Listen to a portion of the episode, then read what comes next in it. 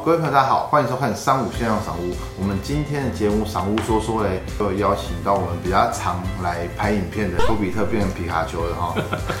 皮卡丘其实它是代表乐解释嘛，但你今天先放下身段。啊，放下。我们今天想要聊的是，不是关于某一个个案的，我们想要聊的是整个区域的。嗯，所以你要先放下身段，你要先把自己当做一般消费者。好，一般然后消费者我们来回答大家的问题。好，那我今天整理了几个问题，我觉得大家很想知道。第一个是，嗯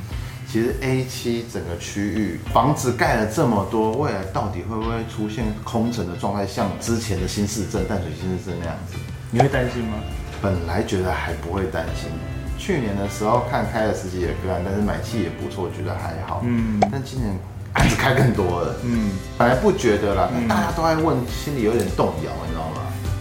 其实我们在评估案子的时候，也会想到要卖得动，嗯，还有就是我们的课程要锁定的到底是首购、换屋还是投资的课程。我们这个区块啊，锁定都是首购组。那首购组有几个比较大的特性哦，就是犹豫不决啦，害怕，没有比较多的购物经验。我觉得大部分消费者来买到 A 七，还是都是价格是蛮重要的一环。如果你会担心的话，其实以目前政府走向来讲，你可以去思考。第一个就是他早期在推的是合一住宅，北台湾的话就是板桥的福州合一住宅跟林口的合一住宅。其实你会发觉这两个合一住宅最大的特色就是刚性需求的人非常的强。然后第二个部分，政府开始不推合一住宅，开始走向是那个社会住宅。那你刚才讲到空城，会有几个因素，最重要部分就是它的内需强不强，未来有没有它的产业链会串联起来，那有没有新的工作机会，交通有没有先到位？嗯，这也是每个从化区新办的时候会先检讨的，那个叫 TOD 案。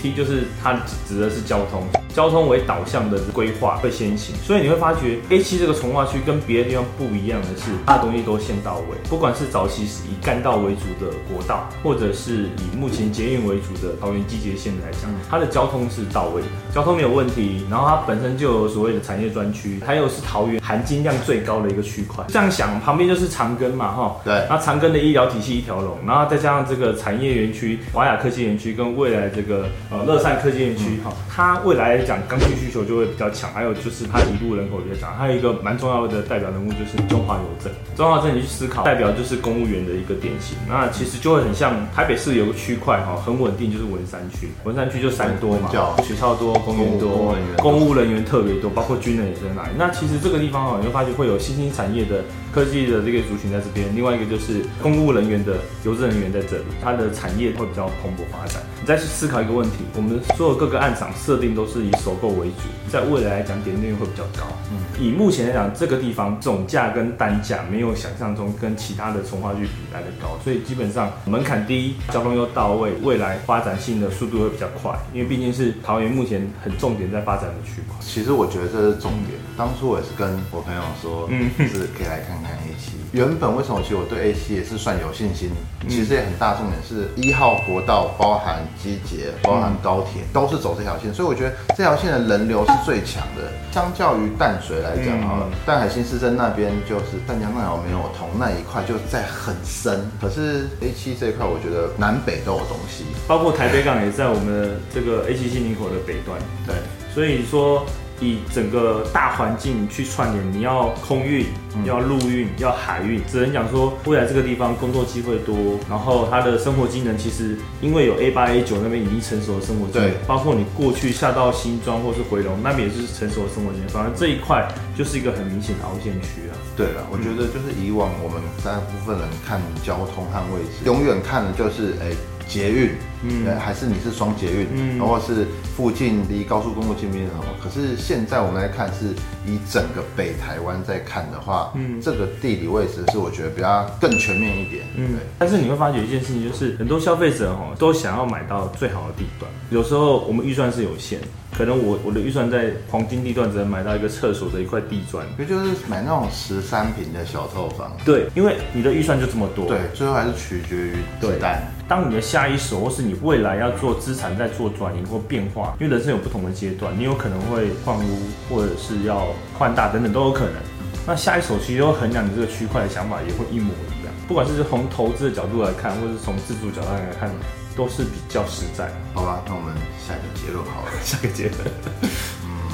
八成不会变空城啊。因为以北台湾来讲哦，工作机会最多的，嗯，北北桃、北北基这个地方，你可以去查，桃园也是目前人口最年轻的一个是都市，然后也是人口正增长的一个都市，是都是名列榜首，而且它的社会福利又好。你从这些纵观的角度来看，政府为什么敢做这样的补助？他们背后要有一定的所谓的金源，那金源当然就来自于地方上的税收，这点就还蛮重要的。所以会不会空城呢？其实我们也邀社会大众的一些消费者可以一起来见证，因为这块区域的发展，其实在三年五年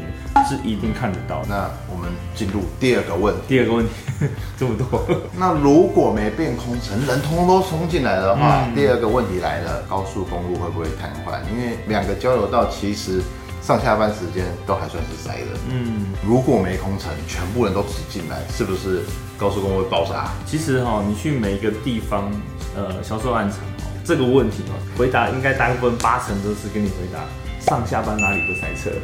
是这样说没有错啊，看是七点半塞到八点半，还是七点半塞到十点啊？好，来来来，我先讲了哈。第一个，我这边是首购族，对，那首购族你要衡量是它的通勤的交通率到底是什么。以目前来，像我们两个已经到中年男子，好中年男子了，那我们其实大部分都开车为主，然后可能刚出社会的会以摩托车为主，或是以捷运捷为主，。嗯，所以你先看我一下我们这个区块是不是满足这些首购族的需求，其实都满足。那第二个，你刚才讲高速公路，其实高速公路是之前十大建设盖好了，十大建设是什么时候完成的？我记得没错，是在一九七四年的时候，林口的交流道才开通。一九七四年你几岁？我还没出生，我也还没，大概四十年前的一个嗯，呃规划对跟负载量，其实当时就已经衡量到林口新市镇，所以它还设计了两个交流道口了，嗯然后还考虑到它是国门的第一站，对不对？所以它的国道一号有这样的规划。那后来，然后规划了两个高架，还记得吗？五羊高架哦，跟哪一个？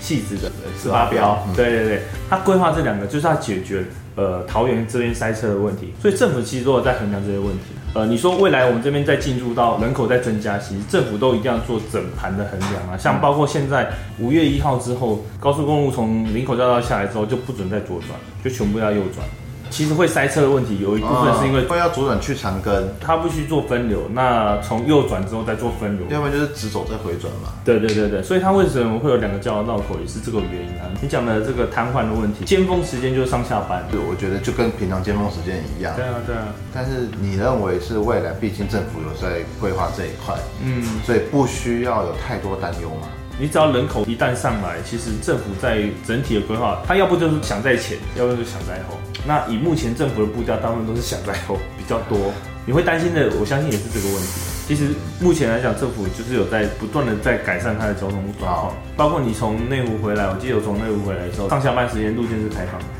它都是为了做到分流的部分。桃园市政府啦，或者新北市政府，其实对这块来讲还是有在着力的，就不用太担心。好，我们今天的播报就到这边，谢谢大家的收听。喜欢我们播报和喜欢我们节目的朋友们，记得订阅我们以及 YouTube 频道，或是加入三五先生赏屋脸书的讨论区，大家在那边可以良善的互动交流。大家再见，拜拜。